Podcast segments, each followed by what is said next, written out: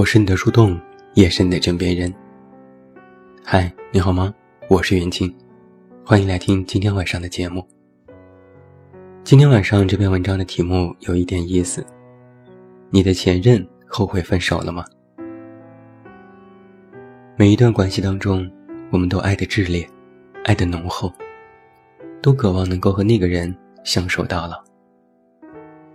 但是，不是每一段爱都可以走到终点的。原本以为对的那个人，可能在半路当中就产生了偏离。那个对的人就会变成错的人。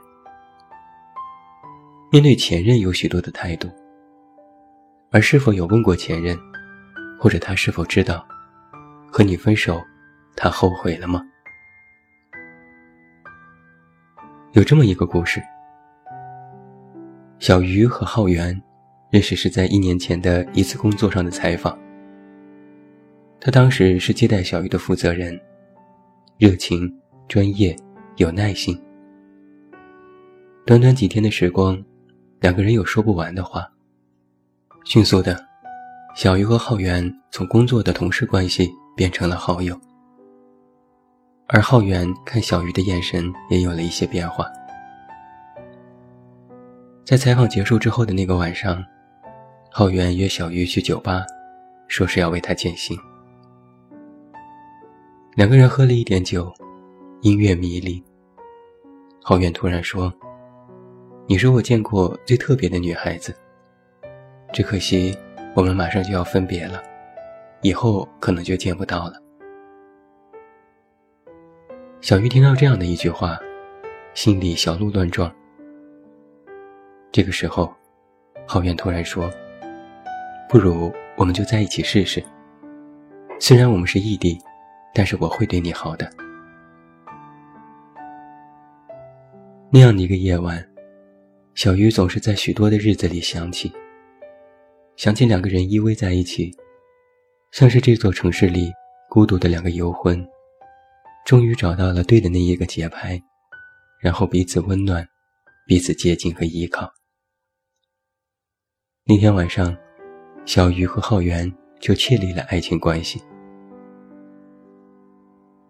后来，小鱼回到他的城市准备工作事宜，浩源也在自己的城市努力的生活着。他们两个人每天晚上一个电话，每两周见一次面。一开始感情还是很好，每次见面都像是小别胜新婚。但是随着时间一点一滴的推移，因为长久不见面带来的异地恋问题。就开始凸显。慢慢的，浩源对小鱼的热情开始减少。微信经常很晚才回，电话也从每晚一个变成了三天一个。小鱼内心非常的担忧，他总是觉得浩源没有以前那么喜欢他了。浩源是一个男人，小鱼其实特别害怕。在爱情当中，男人会掉头先走。他也知道，自己格外的普通。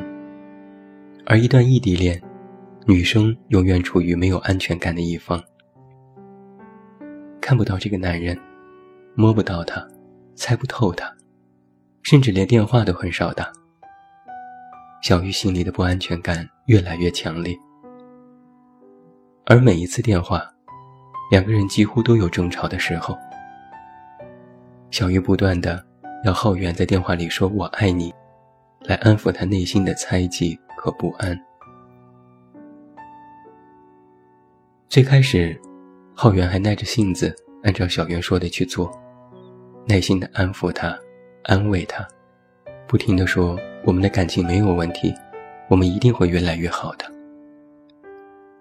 但是小鱼这样不断的索取，浩源也觉得有点烦。后来，他说他累了，说不仅是打电话累，而是和小鱼在一起很累。每天不知道说什么，就是说我爱你，我想你。两个人也不再互诉衷肠，就是在问一些特别简单幼稚的问题。听到浩源这么说，小鱼的生气再也忍不住了。他说：“是啊，你每天和各种小姑娘打情骂俏，当然累。你说你多久没有找过我了？我每天晚上等着你的电话等睡着，难道就只有你累吗？我也累。你累就甩了我呀。”小鱼噼里啪啦的发泄了自己的怨气。而电话那头一直保持着安静。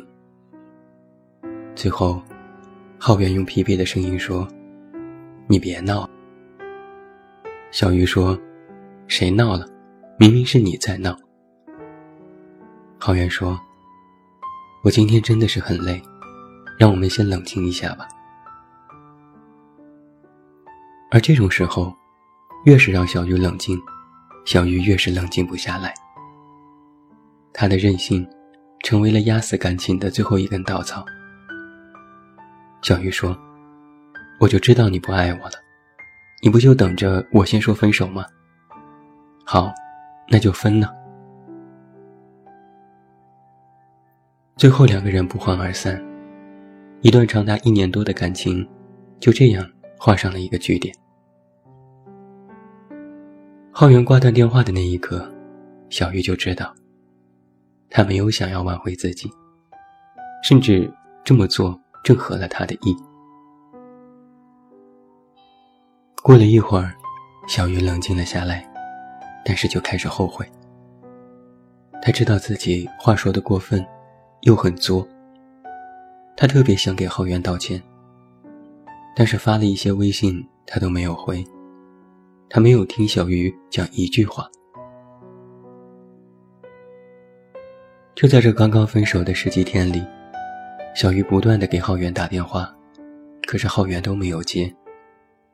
小鱼没有办法和闺蜜哭诉。闺蜜是一个学过心理学的人，她说，小鱼和浩哲的相处技巧非常差，需要有专业的朋友来进行帮助。闺蜜找了另外一个朋友来解决小鱼的问题。而在听完小鱼的情况之后，朋友说：“你这么做，注定是要分手的。”小鱼叹气：“我也知道，但是我特别的喜欢他，怎么到头来变成了只是我在做呢？难道我不会爱吗？难道我真的是不懂爱吗？”朋友非常理性的指出了小鱼的问题：第一。太快和一个男生发生了关系，让他就不那么在乎你，在感情当中，先付出的那一方就处于了劣势。第二，在感情出现问题的时候没有及时沟通，一味的进行猜忌和怀疑，犯了爱情的大忌。第三，拼命要求男友进行表白，无时无刻的进行关心，太作。让他产生了逆反心理。第四，争吵分手之后一直纠缠着男友，让他有抵触和厌烦心理。朋友说出的这四点，一针见血，非常精辟。小鱼这才知道，原来自己做了这么多对爱情不利的事情。但是这一切的不利，这一切他的错，都是因为爱。因为异地，朋友也非常的理解小鱼在爱情当中缺乏安全感的原因，就是因为那个人没有时刻在自己身边，看不见，摸不着，没有办法去笃定自己的将来，所以才能靠索取、疑问、猜忌来确认自己内心的想法。朋友安慰他说。异地恋确实比较难维持，但并不是没有希望。你们两个人在一起一年多，说明他还是对你有感情的。你所说的不安和猜忌，我都能理解，但是不能成为强迫他爱你的理由。两个人异地恋爱，其实更需要双方彼此的信任，共同承担责任，有原则，懂沟通。而小鱼所缺的，恰恰就是这些。小鱼问：“是不是我什么都顺着他，什么都听他的，不吵不闹就好了？”朋友说：“其实分手之后，男人会有一个重新的评估期，就是思考这段关系是否真的值得分手。这就可以称之为是一段关系的冷战时期。而在这个时候，你再去逼问对方，或者是死缠烂打。”只会增添负面影响。你要做的，是不再表露自己的需求，想办法缓和和他的关系。另外就是提升自己，让他重新看到你。小鱼听了朋友的一些建议，开始学着去为这段感情做出最后的努力。比如专注于提升自己，每天多一点时间用来关注自己的内心。改变自己的形态，寻找让自己变得更好的方式。坚持每天做一点运动，坚持在朋友圈打卡，体现一些正能量。也尝试着重新去了解浩源这个人，站在他的角度去重新思考这段感情。而过了一段时间，小鱼发现，自己以前确实是不懂爱。以前面对感情，只会横冲直撞，现在学会了迂回和坚守。朋友说，在感情当中，想要抓住一个人的心，要学会爱的技巧。而这个技巧，就是让你能够为爱有付出，也有回报，需要索取，但更需要有技巧的为那个人着想，更多的是为了两个人共同的目标。也就是能够最后重新走到一起。经过一段时间的改变，我突然就发现，我对浩源的这种感情，更多的偏向了理性，偏向了一种我愿意为你变得更好，但是我也很爱自己的那种意愿。后来，小玉一步步的渐渐和浩源恢复了联系。但是最难的，还是要忍住对浩源的感情，不能频繁的发信息，也不能非常热情的回复他的信息。而越是不回复信息，浩源便越是着急。而当第一次和他通电话的时候，小鱼的那种游刃有余，连他自己都不敢相信。后来，两个人还是在小鱼的城市见面了。浩源说：“你变了。”小鱼笑笑：“是啊，我变了，变得不那么直接，变得不那么顽固，是为了不想再轻易掉进谁的温柔乡里，也不想再为爱，把自己和对方伤得遍体鳞伤。如果爱一个人，其实就会相信，那个人为你的回头，不为别的。”只为对方是自己。慢慢的，小鱼就觉得，当他不再那么轻易扑上去的时候，浩源反而和他近了很多。小鱼能慢慢理解他的想法，和他讨论除了爱情之外的话题。两个人之间可聊的东西也渐渐的重新变得多了起来。朋友说。要做的这一切，不仅仅是挽回一段即将逝去的爱情，更多的是要牢牢抓住对方的心，让他觉得你并不是一无是处，你有许多的优点，像是有待开采的财富，需要慢慢的一点一点去挖掘。最后，小鱼和浩源重归于好。这一切时间的考验。其实不仅仅是在考验对方，也是在考验自己。一段感情，异地恋也好，本地恋也罢，一个人是否值得，是需要时间的验证的。就像是刚刚复合的时候，朋友还特意叮嘱说，刚复合的感情还不是非常的稳定，你们又是异地恋，要记住，在不给他造成压力的前提下，每天都要有交流。要学会把你对他的感情善意的表达出来，保持信任，分享激情，制造惊喜，定期见面，这才是真正的距离产生美。而这种美，就可以让异地恋更加的甜蜜。每一次在讨论爱情的时候，我们总是期望爱情可以有方法论。有的人最开始对你若即若离，不过也是在观望。但只要你善于经营自己的感情，那个最开始将你看作是可有可无的人，就会真的为你停留。而一个人是否能够彻底的喜欢你，想要搞明白这点，就要先知道你在爱里能够付出多少，能够让出几分，独立，清醒。有底线和原则，任何时候都不要为爱盲目。而在今天的故事里，给小玉提意见的朋友，就是我的一位好朋友冷爱老师。阅人无数的他，总是能够从心理学的专业角度，一语点醒在爱情里找不到出路的人们。动过情，伤过心，才能够慢慢的懂得。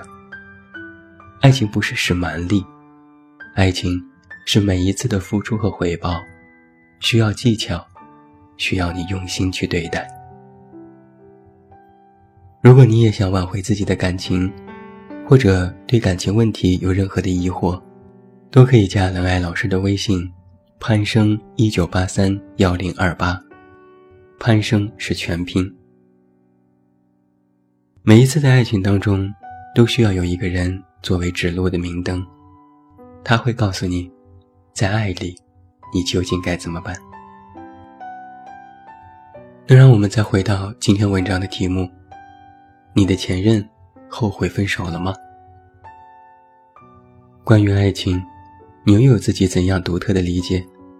都欢迎你在节目下方的评论当中来告诉我。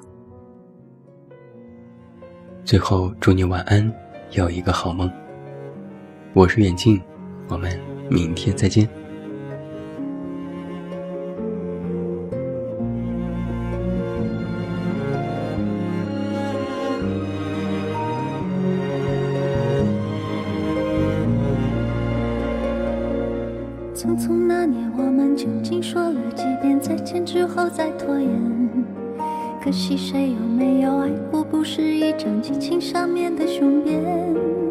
匆匆那年，我们一时匆忙撂下难以承受的诺言，只有等别人兑现。不怪那吻痕还没积累成茧，拥抱着冬眠也没能羽化再成仙。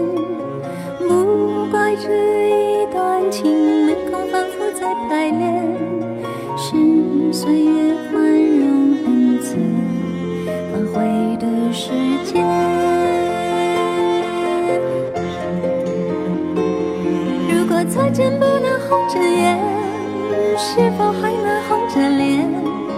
就像那年匆促刻下永远一起那样美丽的谣言。如果过去还值得眷恋，别太快冰释前嫌。谁甘心就这样彼此无挂也无牵？我们要互相亏欠。平和怀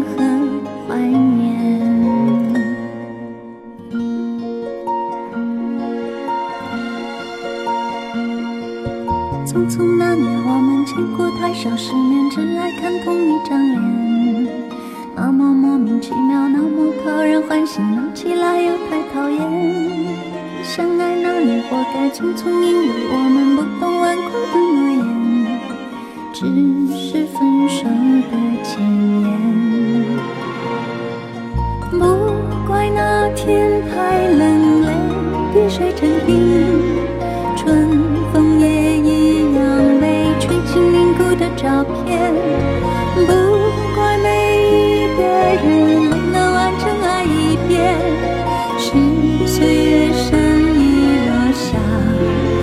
觉得